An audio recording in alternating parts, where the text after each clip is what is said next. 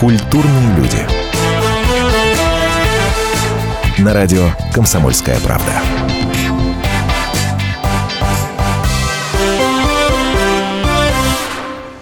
Здравствуйте, в студии Антон Арасланов, и прямо напротив меня сейчас сидит Алексей Пиманов. Здравствуйте, Алексей Викторович. Здравствуйте. Нашим радиослушателям напомню, по лицу-то многие вас узнают, но тот самый неловкий момент, когда мы на радио. Да-да-да. Естественно, вы этого человека знаете, а, как ведущего программы «Человек и закон» на Первом канале. А, Естественно, те, кто особо более, так сказать, тщательно в информационную среду погружены, знают его как президента медиахолдинга «Красная звезда».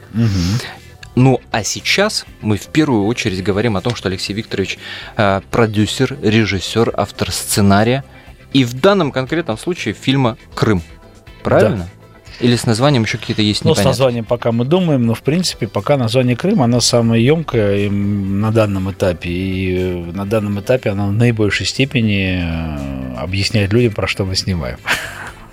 Мы подготовили небольшую справку э, с некоторыми фактами об этом проекте. Давайте прямо сейчас ее и услышим.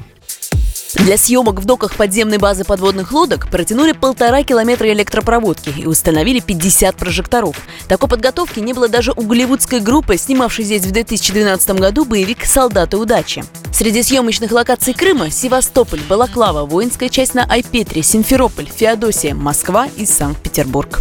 Автор идеи фильма по мотивам «Крымской весны» – министр обороны России Сергей Шойгу. Алексей Пиманов в ходе съемок переписывал сценарий 18 раз, причем нередко изменения вносились прямо на съемочной площадке.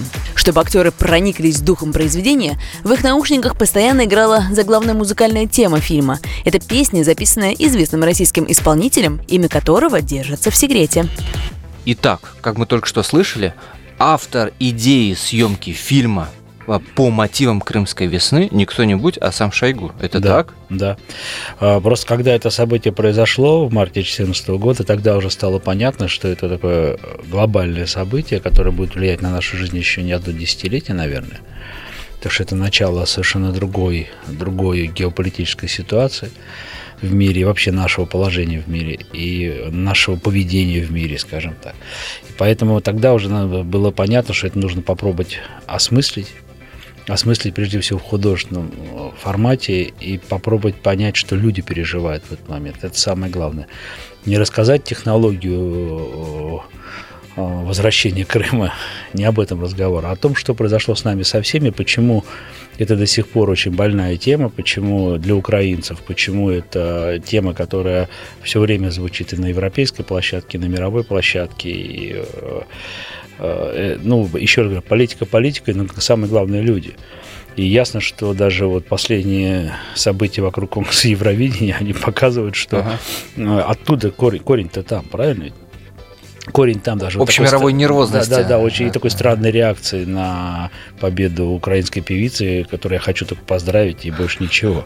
Потому что у нас очень странная реакция в нашей стране на это. Ну, победила в каком-то я еще, я так считаю, не самом престижном конкурсе. Но и слава богу, победила. Наши люди ей дали 10, э, наши зрители, а украинцы нам дали 12. Мы доказали, что никакая политика нас не разъединит. Но на самом деле мы про это кино как раз снимаем.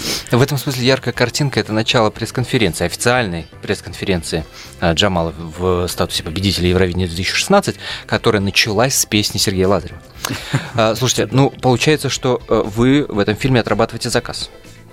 Да нет. Или как, как да это нет. технически как это выглядит? Шой, э, Да значит, Шойгу вам звонит и говорит, Алексей Да Викторович, нет, да надо, нет. партия сказала. Да нет, просто, э, ну, не буду скрывать, мы с Сергеем Кужугетовичем общаемся несколько раз в неделю и общаемся на разные темы, и это не значит, что мы говорим там начальник подчиненный, вот так э, э, я решил, ты пошел делать. Конечно, так, так тоже по красной звезде бывает, конечно, по медиахолдингу. А, Вот, он все-таки принадлежит Министерству обороны, но в этой ситуации как раз все было совсем наоборот. Мы сидели, просто разговаривали об этом и э, разговаривали. Мы тогда уже понимали, насколько в какую э, сложную эмоциональную ситуацию все попали. Именно эмоциональную, человеческую ситуацию. И тогда просто говорили, говорили, говорили, и вдруг э, вот как-то только вот пришло это решение, а давай попробуем фильм снять, вот художественный фильм. Ну и вот как бы начали, начали потихоньку в этом направлении двигаться. Честно скажу, мне казалось, что задача намного легче, чем Сейчас я уже понимаю, что, что происходит, потому что я был уверен, что сценарий мы напишем там месяца за два. Mm-hmm. Это был март 14 месяца за два, где-нибудь летом 14 года начнем снимать. Но события так развивались бурно вокруг, и э, так все менялось, что нам приходилось все время переписывать сценарий, и не потому, что мы добавляли новые ну, скажем так, эпизоды, там, там Донецк там, или там Боинг, конечно, не про это разговор, а просто эмоциональный фон настолько менялся, э, может быть, я почему и чувствую это, потому что я все время писал этот сценарий, мне все время приходилось менять поведение героев, эмоции героев, потому что без Донецка это одно, с Донецком это совсем Совершенно другое. другое да. Да, с Минскими соглашениями третье. Хотя у нас история про, про людей, про мальчика и девочку, я уже говорил об этом не один раз, что там самая главная идея, я считаю, что она, ну, а, а это наша удача, потому что мы придумали, что она mm-hmm. из Киева, а он из Севастополя, и что они как раз любят друг друга очень-очень. Но вся проблема в том, что она мыслит. Вы знаете, когда политика влезает в твою жизнь, угу.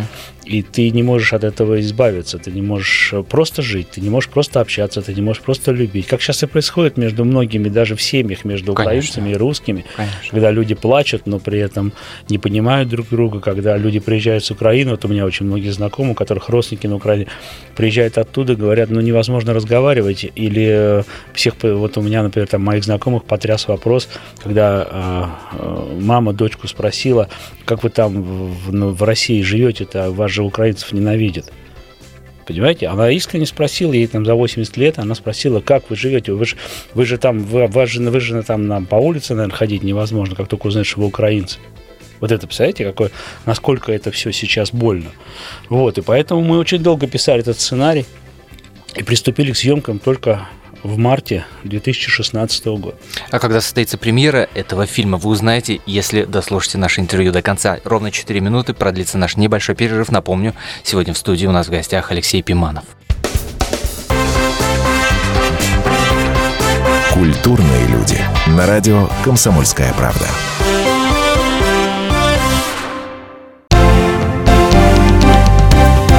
Здравствуйте. Я Евгений Беляков, заведующий отделом экономики газеты «Комсомольская правда».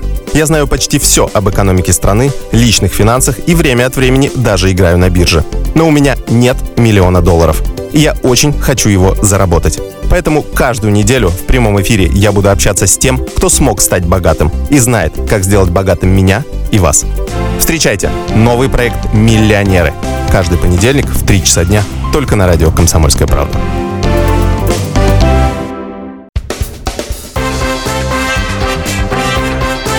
Культурные люди. На радио «Комсомольская правда».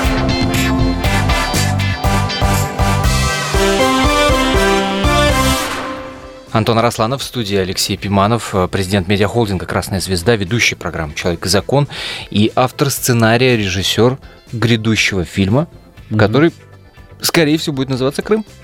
Скорее, Скорее всего. Будет Знаете, мне почему еще сложно было начать снимать это кино, потому что у меня два последних моих полнометражных фильма как режиссера, две угу. комедии «Мужчина в моей голове» и «Овечка доля была зла и рано умерла». Да, И мне так комфортно было именно там, потому что мне там интересно, потому что это отдых, это человеческая разрядка. Когда ты снимаешь комедию, ты живешь немножко в другом мире, в котором я живу по профессии журналиста, продюсера, режиссера, не, э, президента медиахолдинга и так далее. И э, я в этом году вообще собирался снимать полнометр... еще один полнометражный фильм, но про Великую Отечественную войну, про танкистов. Но так получилось, что... Но Крым отодвинул. Крым отодвинул, потому что я, как, я вначале начал как продюсер его готовить uh-huh. с несколькими режиссерами, но постепенно, постепенно, постепенно я влюблялся в этот сценарий, я входил в эту историю все больше и больше, и в какой-то момент вдруг понял, что мне не хочется объяснять э, очередному режиссеру, которого там ты привлекаешь к этому проекту, э, зачем это, почему это, как это больно, как это надо чувствовать, что это не только ради гонорара, а что это огромная ответственность, что, mm-hmm. что многие, не буду скрывать, очень многие, с кем я разговаривал до начала этого проекта, побаивались в него заходить. Играть в нем или, в принципе... И то, и другое. И вот это меня потрясало, потому что Потому что... Потому что... Ну, самый частый аргумент э, отказать в участии в этом проекте какой был? Да никакой. Дело в том, что вы понимаете, они же не говорят. Я это глазам, не артикулируется, я по глазам это вижу, конечно, по глазам вижу, что а вот лучше бы вот лучше в какой-нибудь мелодрамке сыграть там, а здесь, а вот Украина, как она это воспримет? Хотя те, кто читал сценарий, они влюбляются в сценарий, потому что они угу. понимают, что это как раз еще раз говорю, это не про то, как развели два народа, не про то, как развели два народа, но про то, что мы все равно друг от друга никуда не денемся и все равно мы друг друга любим. Э, как бы мы ни обижались сейчас друг на друга, это, знаете, как в большой семье. Можно, конечно, обидеться, mm-hmm. можно даже разъехаться на какое-то время, но если ты любишь по-настоящему, рано или поздно позвонишь и скажешь, я люблю тебя. Вот про это кино. Вы как-то в одном интервью сказали по поводу этого самого Крыма, что мы этим фильмам не даем оценку событиям. Если не давать оценку событиям, то зачем? Ради чего? Мы не то, что не даем оценку событиям, мы стараемся всех понять. Ведь понимаете, а, ведь а, что, например, о чем мы говорили с исполнительницей главной роли Евгенией Лаповой? У нас Роман Курцин играет вот нашего героя, uh-huh. а Евгения Лапова играет украинскую девочку из, из Киева. Самое главное, что о чем мы с ней говорили, ну, помимо всего э, другого, что я должен тебя понимать. Даже если я не принимаю твою позицию, то, что ты там говоришь, uh-huh. я должен понимать, почему ты это делаешь. И большая часть зрителей должна именно понять тебя. Она должна не принять какие-то вещи, uh-huh. но понять должна. Вот я очень надеюсь, что после этого фильма а, очень многие у нас и на Украине, в Украине, как любят говорить украинцы, в Украине э, поймут, может быть, больше, что ли, поймут друг друга. Вот больше поймут киевляне крымчан, крымчане поймут э, киевлян, ну и так далее. Э, это очень э, такая тема сложная, потому что, еще раз говорю, все очень примитивно примитивно воспринимать Майдан, как воспринимают очень многие наши коллеги, даже журналисты, например. Да? Это примитивно. Как воспринимать победу Джамала на Евровидении?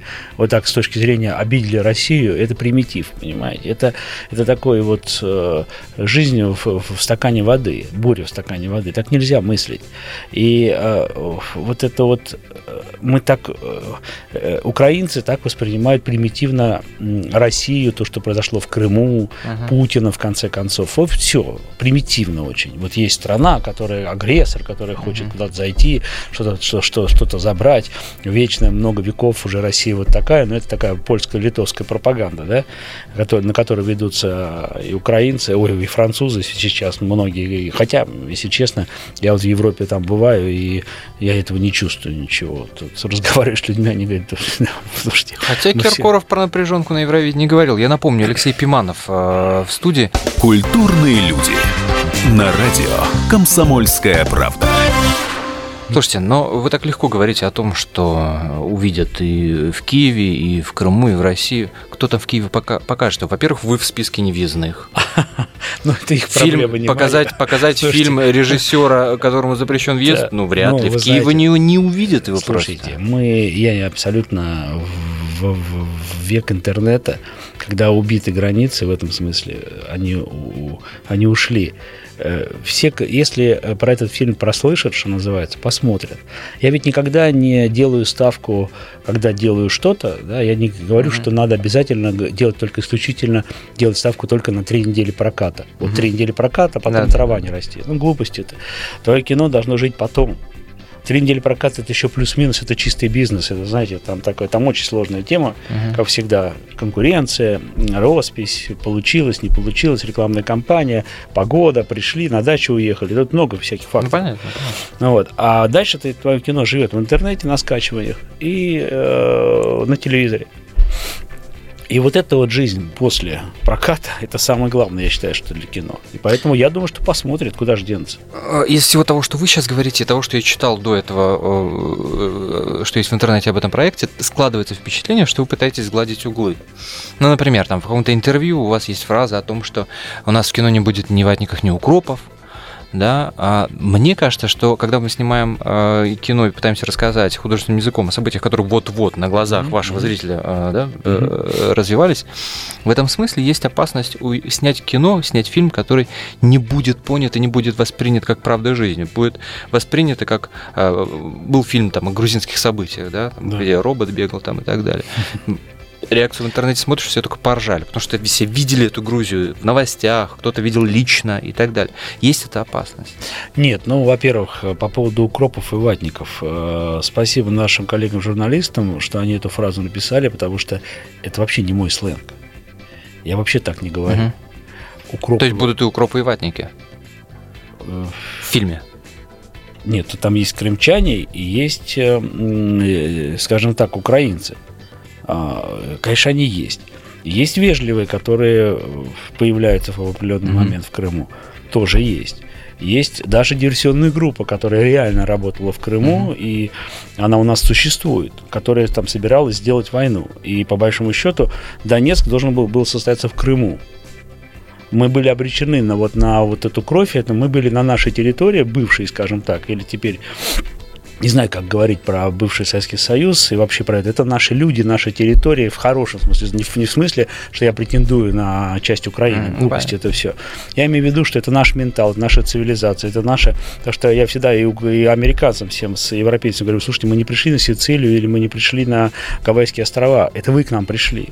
Это вы почему-то сюда приезжаете, вы почему-то здесь рулите, вы почему-то здесь всем рассказываете, как должно быть, вы почему-то здесь всех учите, вы, вы, вы кому поклоняться, кому не поклоняться. Вот, и поэтому, э, еще раз говорю, я, да, у нас там все это есть. У нас там есть 5-6 э, а, реально восстановленных эпизодов той самой весны где просто действуют наши герои внутри этих эпизодов.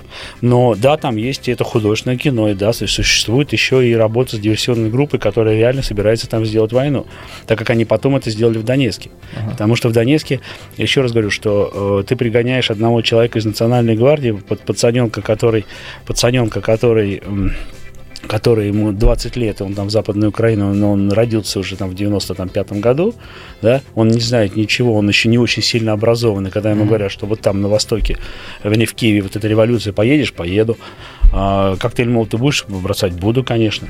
А потом он в этой революции победил, у него на Майдане к нему вышел Яценюк, сказал, а можно mm-hmm. я буду премьер-министром? Ты стоишь, кричишь, Любо, у тебя жизнь состоялась. Потом тебе вдруг говорят, тебе 20 лет, обратно в свою деревню, там, под Ивано-Франковск, будешь опять там жить за там, а, столько-то гривен там получать, да, зарплату mm-hmm. такую мизерную. Ты, тебе хочется? Нет, конечно, то, что ты в Киеве пожил, ты пожил рядом с Майданом, у тебя было общежитие, ты при деле, у тебя революция же. А потом тебе говорят, вот тебе миномет, а там вот ватники, вот ваша фраза, вот там, на Востоке, эти сволочи не хотят э, быть украинцами, да, угу. не хотят разговаривать на украинском языке. Давай вперед, и дай, дай, дай бог, чтобы э, ты еще не э, кололся или не пил. А потом тебе дают миномет и говорит, ты вот бросал коктейль молотов, ты же живой, живой. Никто же не ответил особо, не ответил. Ну давай вот еще раз. Вот, тебе. вот он взял, он кнопку нажал, эта мина улетела в сторону Донецка. А потом вдруг оттуда прилетела а потом оттуда пошли мужики, а потом началось то, что началось там. Дальше начинается, как всегда говорит Шойгу, пуля с освещенным центром. Один труп, и дальше много-много, много-много трупов. Кто за кого отомстил, как э, кто вступил уже в войну, потому что у него друг uh-huh. погиб, или знакомый, или а, ребенок в соседнем подъезде, это уже вопрос я уже, я уже вижу, как э, у нас на сайте, после того, как появится расшифровка этого нашего да. с вами интервью, в комментариях будут писать, да этот Пиманов, да он еще и э, это самое э, обеляет и объясняет то, что они Слушайте. творили на Майдане. Давайте продолжим после небольшой паузы, буквально 4 минуты, не переключайтесь. Культурные люди. На радио «Комсомольская правда».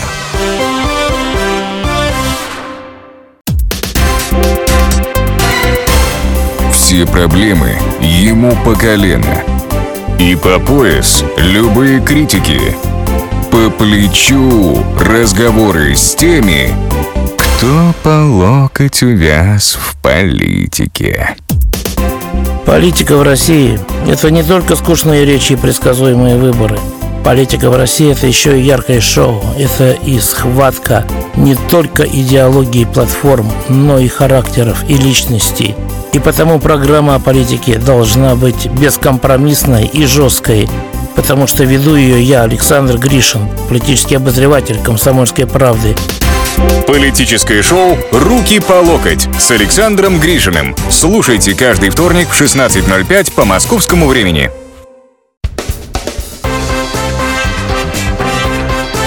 Культурные люди. На радио «Комсомольская правда».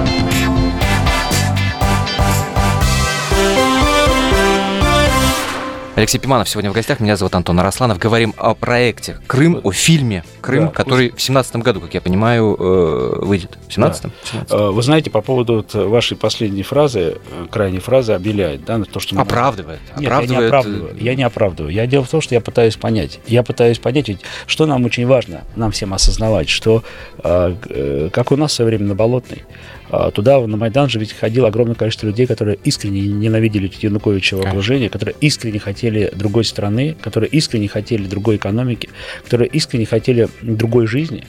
И э, их, э, и когда мы говорим о том, что они все недоумки, а у нас очень часто это, извините выражение, звучит именно, ну, примерно так, может быть, не так в лоб говорят, но так, тональность такая. Вот это самое страшное, страшное, что мы можем делать, потому что мы должны их понять. Другой вопрос, что объяснять им же, что любая попытка вот так вот перевернуть власть, она приводит к 15-20 годам гражданской войны. Это происходило в России и Советском Союзе в 17 году. Это происходило у нас в 91-м, потому что потом был 93-й, потом была Чечня. Это тоже гражданская война, причем колоссальная, с огромным количеством э, крови и так далее, и так далее. Это произойдет. Это происходит сейчас на Украине. И я всегда говорю, говорил еще в четвертом году, еще после первого Майдана, я говорил своим украинским друзьям. Следующая смена власти у вас будет жестче, чем это, потому что вы поменяли власть на площади. Следующая э, смена, потом по- Янукович поменял Тимошенко, он ее просто посадил, теперь Тимошенко, ну в кавычках, да, поменял Януковича уже со 100 трупами на Майдане, а дальше начина- начался Донецк. И дальше следующая смена власти будет еще жестче. Вот увидите. Поэтому это, это и надо понимать, надо объяснять, что так не решаются вопросы. Но понять, почему они пошли, мы обязаны. Большая часть людей. Я сейчас не говорю про правый сектор, я не говорю Понятно, про тех, кто понятно. там стоял за кулисами, я не говорю про боевиков, про тех, кто там, про порубия и так далее, и так далее, про снайперов. Это вообще другая, это, это технология применена еще и была в Ну, Вильнюсе. Ну, вы конечно. знаете, понимаете, да, мы сейчас далеко уйдем. Вот, поэтому, конечно, надо. Я никого не оправдываю, ни в коем случае. Я просто стараюсь понять. И кино мы про это делаем. И актеры у нас играют, те, кто играет ту сторону. Они играют как раз, даже страшно говорить, та сторона это, они как раз, они вот те, которые, которые настоящие. Вот у нас девочка, она искренне верит в то, что она была права. В то, что они были правы. Она искренне не понимает, за что, вернее, почему, Главная героиня. э, да, почему погибли ее друзья на Майдане. И для нее это такая рана, что она не может восп- до конца воспринять, она, пони- она же не знает, она же не из ЦРУ, правильно? Она же не понимает, кто стрелял. Она же думает, что стреляли оттуда, ей это в голову внесли. И когда она приезжает в Крым и начинает вдруг видеть мужиков тоже, других мужиков, которые э, здесь уже по-другому мыслят и говорят, она там произносит фразу в какой-то момент, она говорит, я была, я видела их лица, будет война она не с точки зрения осуждения, говорит, она говорит с точки зрения шока своего, потому что там одни лица, там одна правда, а здесь, оказывается, другая правда. И она постепенно, постепенно, постепенно начинает как-то это осознавать. Я не буду рассказывать, чем дело закончится. Вот. Но то, что она, находясь в Крыму вот в, это, в, эту, в эту весну, в марте, приехав к любимому человеку, она видит все эти события и начинает немножко на все смотреть по-другому, вернее так, мучиться, скажем так. Мучиться неопределенностью. У нее этот ее очень жесткий, жестко построенный домик, очень логичный, очень понятный, с правильным фундаментом, с правильным первым этажом, вторым, вторым и там 25-м, он у нее начал рушиться. Трещины пошли, она, она понимает, что что-то на песке, что-то не так, что-то, что потому что, и плюс к этому еще потеря любимого человека, потому что он уходит, он уходит, прежде всего, самое страшное, не физически, а эмоционально. Он уходит от нее, и она это видит, и, и также и он видит, что то же самое происходит с ней. Вот это вот, вот мы про это, понимаете? Вот Где съемки проходили? съемки проходили в Крыму, съемки проходили в Севастополе, проходили на Эпетре, проходили в Феодосии, проходили в Ялте. А, в очень красивых местах. э, А что за бандиану вы устроили на катере в сверхсекретном объекте? Да, да, да, да. Почему-то все именно за этот. Это, кстати, не очень большой эпизод в фильме, не самый, кстати, мощный, но так получилось, что журналисты на него попали. И поэтому так про это очень много сейчас пишут, что вот это вот секретный объект, что там канал, гонки на катерах. Да, там есть. Я еще раз говорю, что я не буду открывать весь сценарий, но я уже говорил, что у нас существует, что и было в реальности, э, существует диверсионная группа, у которой главная задача э, взорвать. Ну вот, не буду говорить что. И, соответственно, есть э, задача эту группу убрать ликвидировать. Вот э, мы поместили базу этой группы вот в этот вот секретный объект. Он же был заброшен. А что это? Это бывшая в Это, кан- Украине. это канал. э, И нет, это э, в Балаклаве заброшенный, э, скажем так, в советское время это был фантастический уникальный объект по ремонту их э, подводных лодок. Это в горе. Вырыт огромный совершенно комплекс э, с каналом, который проходит через всю гору, и э, у него два выхода, один прямо в залив, а второй в Мгм. Балаклаву, в, э, в бухту, а второй прямо в открытое море. Но это был фантастический в хрущевские времена построенный объект, и там, по-моему, выс- высочайшие достижения инженерной мысли применены, и он был э, суперсекретный, сверхсекретный в советское время, а когда наступили вот новые украинские времена, он просто был разграблен, заброшен, и там абсолютно проржавевшие двери огромные, э, э, заброшенные помещения, склады, все под землей, все, все, все в бетоне, в, в в в- внутри горы. И поэтому ну, он очень такой кинематографичный. Э, Там Бондарчук снимал «Обитаемый остров», там э, снимали «Солдаты удачи», по-моему, да? э, Голливуд. Солдат уч- удачи, да-да-да. Да, да, да. Вот. А мы просто, потому что мы просто думали, где диверсионная группа может сделать свою базу а, так, чтобы можно было подойти незаметно, жить незаметно, хранить незаметно и так далее. И вот выбрали именно этот объект. Хотя там таких объектов много, но мы выбрали этот, потому что, ну, по всем параметрам и снимать легче. Хотя еще раз говорю, что в украинской... Сейчас там музей. Там сейчас стараются сделать музей, там ходят экскурсии э, и так далее. А потому что это, еще что огромное сооружение, которое непонятно, как применять. Потому что уже всё. 24 метра в диаметре, это только вход. Да, да, да, да. 24 да. метра. Не, ну там, ну, там это- колоссально. Это, колоссально. Это такой, такой памятник времени, это такой колоссальный абсолютно объект. А, Ну и плюс к этому это еще колоссальный объект с точки зрения а, такой беды, что ли, нашей общей, потому что, конечно, разворовать такой объект. и уничтожить, это, конечно... С нашими-то талантами расплюнуть. Да, да, да. Это вообще не вопрос. Да, да, да. И поэтому вот, э, вот если хочешь понять, что с Крымом произошло за 23 года незалежности, Ага. а, Вот надо сходить туда, понять. Потому что, конечно, Крым сейчас, когда ты по нему ездишь, знаете, сердце кровью обливается. Чудесно, великое место, великие люди.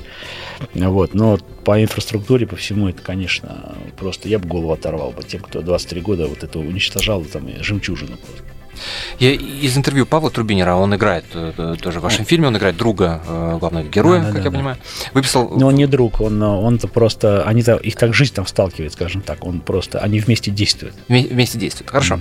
А, выписал даже фразу, очень мне понравилось. А, он говорит, мы общались с морпехами в Севастополе, настоящими боевыми офицерами, и мне их командир сказал, знаешь, чем мы отличаемся от американских рейнджеров?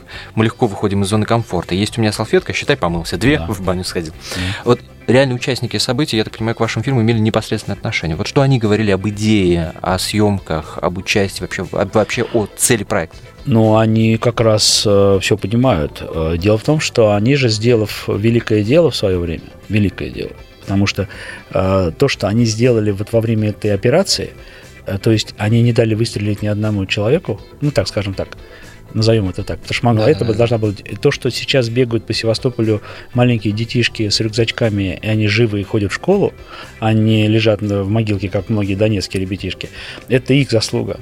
Это они понимали, что там будет большая война, причем страшнее. И, а когда они туда шли, ведь э, в чем было величие вот этого операции духа их, что ли? Почему они такие принимали решения очень неожиданные? Почему у них глаза горели? Почему они в таком, почему они так морально, э, в хорошем смысле слова, подавили украинскую армию? Потому что за ними была правда. Они приходили и говорили украинцам, наша задача не стрелять. И ваша задача не стрелять. Давайте так, референдум, ребята, э, люди решат, или вы уходите, или мы уходим. Но сейчас самая главная задача не бить друг друга. И а, все делалось для того, чтобы блокировать тех, кто пытается, пытался бы как-то там а, разжечь войну.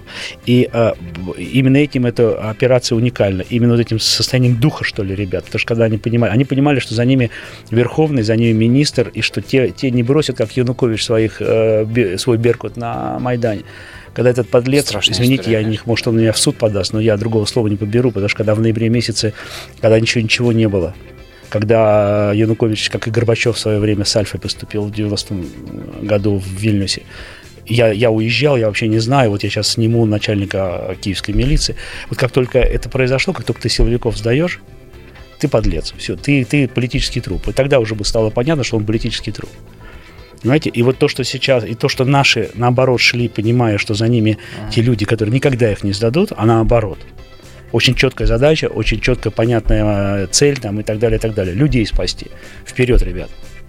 И вот эта вот история для них, она очень такая сильная, и поэтому, а так как мы делаем именно про это, мы делаем про то, что когда мы зашли, мы просто там все ждали войну. И первая половина фильма, не буду скрывать, и у зрителя будет ощущение, что скоро здесь начнется война, что должно было э, там произойти. И когда появляются э, вежливые, назовем это так, там главная задача блокировать, успеть блокировать войну. И мы об этом делаем кино. А не о том, как завоевали Крым или там забрали Крым. Это все. Ух. Ждем премьеры в 2017 году. Спасибо Хорошо. вам большое за этот разговор. Пожалуйста. Это Алексей Пиманов. Хорошо. Культурные люди. На радио «Комсомольская правда».